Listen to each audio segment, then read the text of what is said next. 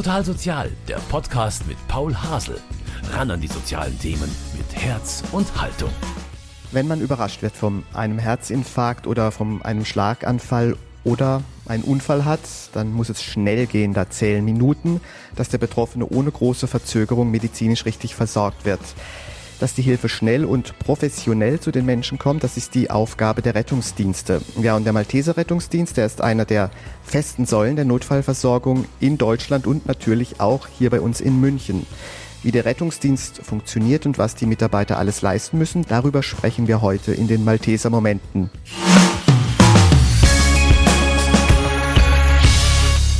Ja, und dazu bin ich jetzt zu Gast in der Rettungswache der Malteser im Münchner Stadtteil Berg am Leim in der Streitfeldstraße. Und Sebastian Pscheid ist hier der stellvertretende Leiter. Herr Pscheid, herzlichen Dank, dass ich heute bei Ihnen sein darf. Ja, gerne, freut mich. Herr Pscheid, wie viele Einsätze haben Sie denn hier im Durchschnitt pro Tag? Also im Durchschnitt pro 8-Stunden-Schicht sind es ungefähr sechs Einsätze, also 18 Einsätze am Tag, grob gerechnet. Und wie groß ist jetzt hier das Einsatzgebiet? Ja, mittlerweile ist es mit dem Einsatzgebiet ein bisschen schwieriger, weil die Autos auch mittlerweile schon in die Innenstadt reinfahren oder nach Harlaching rüber. Also es weitet sich schon mehr aus. Woran liegt das? An dem erhöhten Einsatzaufkommen, dass die Autos in der Nähe einfach besetzt sind und wir weitere Strecken zurücklegen müssen. Jetzt sind Sie hier der stellvertretende Leiter. Wer arbeitet denn noch so alles jetzt hier in der Rettungswache? Ja, in der Rettungswache haben wir tagsüber vier Krankenwägen laufen. Da sind FSJler drum, also Freiwilliges Soziales Jahr und Bundesförderungsjahr und ähm, natürlich Rettungssanitäter, Rettungsassistenten und Notfallsanitäter. Wie viel sind es ungefähr insgesamt? Am Tag haben wir dann acht Leute auf dem KTW und nochmal zwei, vier, sechs, sechs Leute nochmal für den Rettungswagen. Und dann nochmal ein Rettungswagen in Bogenhausen, der wo auch nochmal mit zwei Leuten besetzt ist. Die Rettungswache hier funktioniert ja im Schichtbetrieb. Wie funktioniert der? Was müssen Sie da für alles organisieren? Naja, man muss halt die drei Schichten besetzen. Also wir haben ein Acht-Stunden-System. Das geht von in der Früh um 6 los bis mittags um 14 Uhr, dann um 14 bis 22 Uhr und dann nochmal die Nacht von 22 bis 6. Und das Auto muss halt durchgehend besetzt sein. Und das muss ja auch von der Ausstattung her immer auf dem neuesten Stand sein, also dass da alles dabei ist, was man braucht, oder? Ja, genau. Also da kümmern wir uns drum und die Besatzung natürlich, die füllt das Auto wieder auf, das Auto wird geputzt, gewaschen, immer wenn man dazu für Zeit findet, auf der Wache wieder ist und im Schuss gehalten natürlich. Okay, also gleich kommt die Frühschicht zurück. Ja, Herr Bescheid, jetzt eben gleich beginnt die Spätschicht. Die soll ja reibungslos ablaufen. Ungefähr eine halbe Stunde haben wir noch. Gibt es jetzt überhaupt noch was zu tun? Ja, zu tun gibt es immer was auf einer Rettungswache. Also erstens auch, dass die Wache aufgeräumt ist. Da kümmern wir uns auch selber drum. Und natürlich dann, wenn die Frühschicht schon sagt, was fehlt, dass man das schon mal herrichtet, dann die Lagerbestellung macht und auch die äh, Dienstkleidung sortiert, lauter so Sachen, die anfallen. Ich habe gerade schon mit den zwei Kollegen von Ihnen gesprochen, mit denen ich auch gleich mitfahren darf. Die wirken recht entspannt, Sie eigentlich auch. Ist das so für Sie jetzt auch Routine, so ein Tag hier an der Rettungswache? Ja, natürlich. Das ist mein Arbeitsplatz und auch von den Kollegen und die machen das auch schon länger. Deswegen ist da jetzt noch nichts, wo wir aufgeregt werden deswegen. Wie sind denn jetzt die Regeln? Also es gibt einen Fahrer, es gibt zwei Rettungsassistenten, die mitgehen. Ist da genau geregelt, wer wo sitzen darf? Ist das jetzt schon eingeteilt oder besprechen Sie das noch, wer was genau macht jetzt auf der Fahrt? Die beiden, die jetzt halt fahren, die haben dieselbe Qualifikation und zwar als Rettungsassistent und die können sich absprechen. Also je nachdem, wer beifahren mag, wer den Einsatz leiten mag oder wer das Auto fährt, das machen die dann untereinander aus. Ich dachte ja eigentlich, da ist jetzt schon auch der Notarzt mit dabei. Wie machen Sie das, wenn Sie einen brauchen? Also es gibt bestimmte Einsatzbilder, da wird ein Notarzt gleich dazugeschickt. Ansonsten, wenn wir am Einsatz merken, dass es schlimmer ist, wie vermutet, wird ein Notarzt von uns nachgefordert. Da rufen wir nochmal in der Leitstelle an und das nächste Notarztfahrzeug, das frei ist, kommt zu uns. Bei der Feuerwehr ist es ja so, dass Abläufe regelmäßig geübt werden. Machen Sie das auch? Ja, natürlich. Wir haben unsere Fortbildungspflicht, die wir erfüllen müssen. Darunter fallen auch Übungen oder wenn ein neuerer Stand, also je nachdem, wenn sich was verändert, dann wird es natürlich auch geschult und geübt, wie überall woanders auch, wo die Einsätze fließen müssen. Muss man sich eigentlich mögen, wenn man zusammen jetzt Rettungsdienst fährt oder reicht da sozusagen die professionelle Einstellung zum Job? Ja, das ist wie in jedem Job. Es macht mehr Spaß, wenn man sich gut versteht. Ansonsten Mai, geht die Schicht auch vorüber. Aber es ist auch keiner da, wo jetzt sagt, die können sich überhaupt nicht ausstehen. Was muss denn jetzt ein guter Rettungssanitäter, sage ich mal, mitbringen? Was ist da so Ihre Erfahrung aus den letzten Jahren in Ihrem Beruf? Das ist natürlich schwierig. Also man darf halt natürlich die Lust an dem Job nicht verlieren. Also man muss Ruhe bewahren können, man darf nicht Hals über Kopf irgendwie huddelig werden. Ja, und einfach gerne helfen natürlich. Und dann kann ich mir vorstellen, gibt es natürlich Tage, gibt es Schichten, gibt es Einsätze, wo man mit großem Leid konfrontiert ist bis hin zum Tod. Wie gehen Sie damit um? Wie verarbeitet man das? Ja, das ist auch für jeden wieder eine eigene Einstellung. Also andere gehen damit um, dass sie dann Sport treiben. Für andere wiederum ist es normal, das gehört halt auch zum Leben dazu. Natürlich gibt es auch schwierigere Einsätze, über die spricht man dann danach und so wird man damit fertig. Und ich darf jetzt gleich in der Spätschicht beim Rettungsdienst mitfahren. Jetzt sind wir noch, kurz bevor es losgeht, unten in der Umkleide. Bei mir ist Rettungsassistent Nikolai Ohme. Er wird auch gleich mitfahren. Und zuvor, Herr Ohme, haben Sie mich jetzt aber eingekleidet. Wieso muss ich mich denn jetzt umziehen?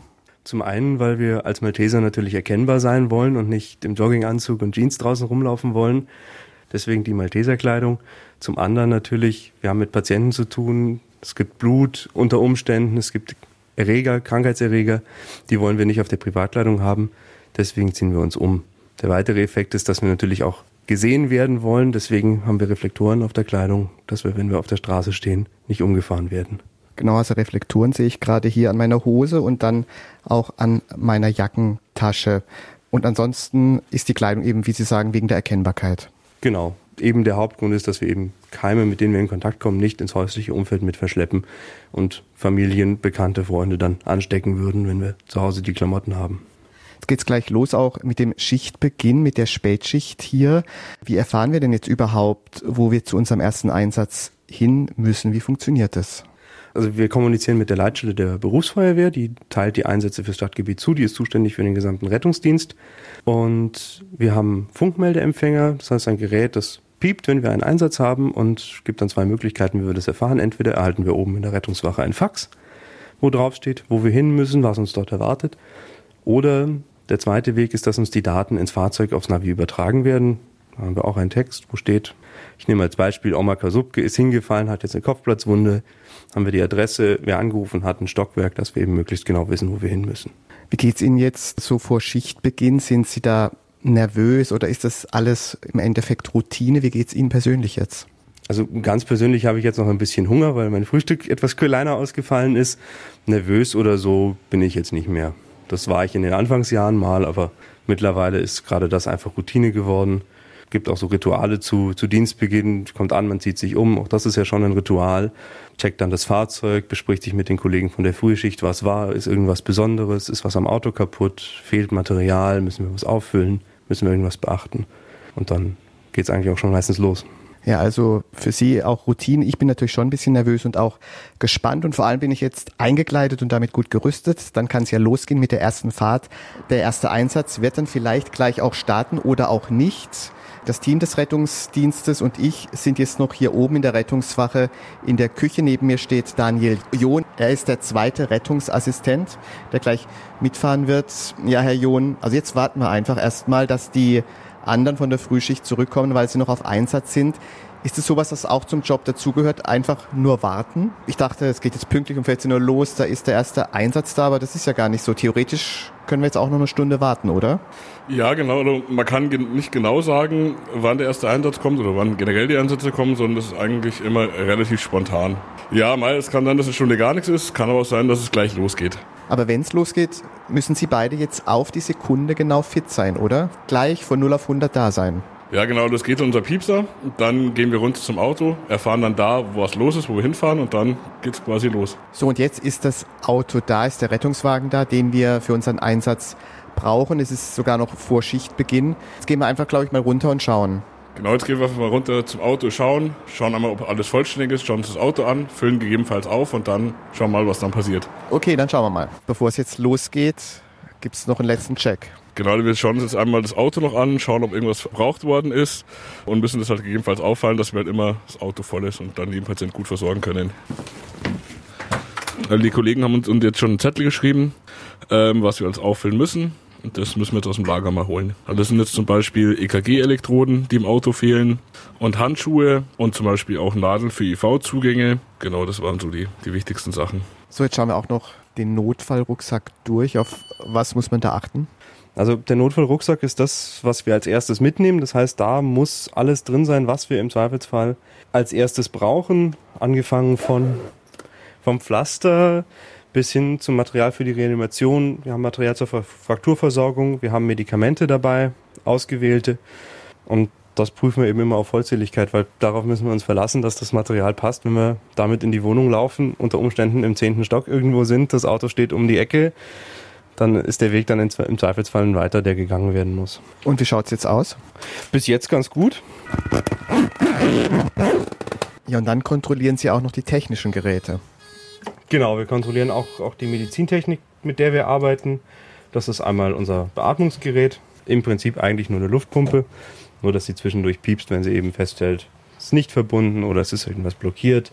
Das gucken wir, dass wir genug Sauerstoff dabei haben, dass die Technik funktioniert. Genauso beim, beim EKG und Defibrillator, dass die Batterien geladen sind, dass wir in den Taschen alles dabei haben, was wir brauchen. Das ist quasi unsere eierlegende Wollmilchsau. Damit die kann ein EKG schreiben, die kann Blutdruck messen, wir können den Puls messen, die Sauerstoffsättigung, die Kohlenstoffdioxidsättigung in der Atemluft, wenn wir jemanden intubieren sollten. Da müssen wir uns darauf verlassen können. Deswegen checken wir das Ganze. Das sind auch gesetzliche Vorgaben, die wir damit erfüllen. Okay, alles ist gecheckt, wir sind abfahrbereit und jetzt habe ich gesehen, im Fahrerraum haben Sie ein Knöpfchen jetzt noch gedrückt. Herr John, was bedeutet das jetzt? Genau, das war quasi am Funk, ähm, dass wir wieder einsatzbereit sind und dass wir ab jetzt quasi wieder Einsätze übernehmen können. Wir kriegen jetzt quasi die Einsätze über den Piepser beziehungsweise über das Navi, werden uns dann die Einsätze geschickt und dann wissen wir, wo wir hinfahren sollen und was uns da erwartet. Okay, dann glaube ich, heißt jetzt wieder warten, oder? Genau, Kaffee trinken, warten. So, jetzt haben wir ungefähr eine gute Stunde gewartet, aber es ist soweit. Tatsächlich erster Einsatz in der Spätschicht. Was ist jetzt los? Das Stichwort ist ein sonstiges Ereignis.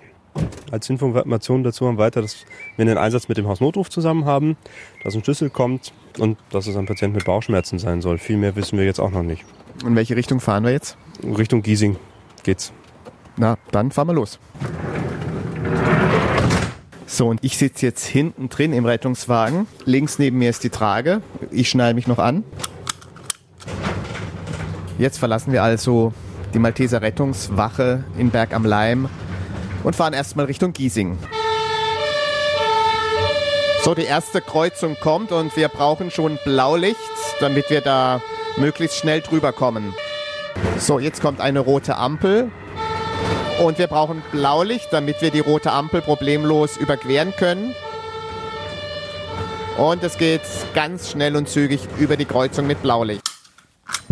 So, der Wagen ist zum Stillstand gekommen. Wir sind in Giesing am Zielort angelangt.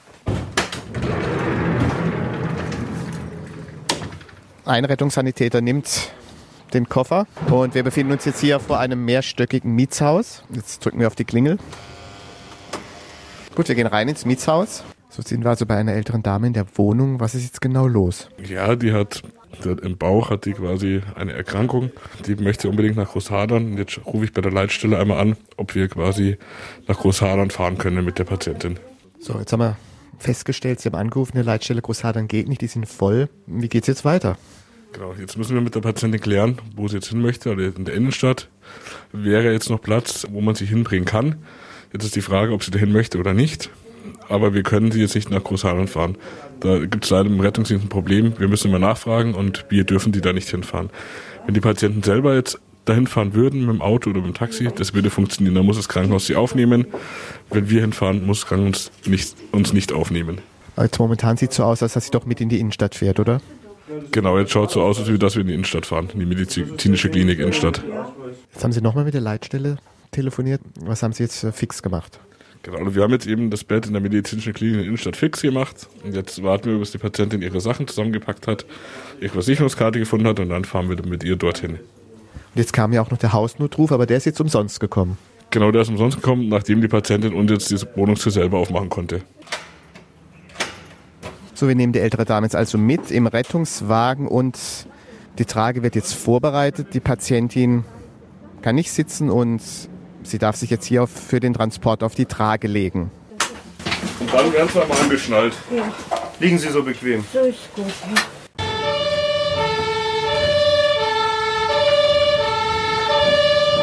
Jetzt sind wir angekommen im Klinikum Innenstadt. Die Patientin liegt auf der Trage. Wie geht es jetzt weiter? Wir laden die Patientin aus, bringen sie in die intensivste Notaufnahme, übergeben sie da den Kollegen und dann schauen die alles weitere nach, was man da noch tun kann, tun muss und schauen sich das eben an. Also wenn sie übergeben ist, ist der Job für sie erledigt. Genau, dann sind wir fertig, bereiten uns wieder auf den nächsten Einsatz vor, melden uns wieder einsatzklar und schauen, was passiert. Gut, dann machen wir das jetzt. So, jetzt wird die Trage ganz sachte aus dem Rettungswagen herausgehievt. Und unsere Patientin wird jetzt in die Notaufnahme gebracht. Also sowas wie das gerade eben, das sind eigentlich so typische Rettungsdiensteinsätze. Also die ältere Dame, das war jetzt nicht Lebensgefahr, aber man muss natürlich schon das ernst nehmen und sie in die Notaufnahme bringen. Natürlich, die muss man ernst nehmen. Der Patient soll keine Schmerzen haben. Deswegen auch mit Engelszungen der Versuch, sie davon zu überzeugen, dass eine Krankenhausaufenthalt jetzt angebracht ist, auch wenn es nicht die Wunschklinik geworden ist. Und sie jetzt hier in guten Händen ist dennoch. Okay, wir haben sie gut untergebracht und jetzt geht's zurück in die Rettungswache. Genau, wir richten jetzt das Auto wieder her. Manchmal braucht man noch eine dann zwischendurch, trinkt noch einen Kaffee und dann versuchen wir es wieder heim, heimzuschaffen. Das ist hier so und ich habe jetzt wieder im Rettungswagen Platz genommen, neben der Trage. Und jetzt geht's zurück in die Rettungswache der Malteser nach Berg am Leim. Und damit wäre der erste Einsatz heute in der Spätschicht, bei dem ich dabei sein durfte, beendet.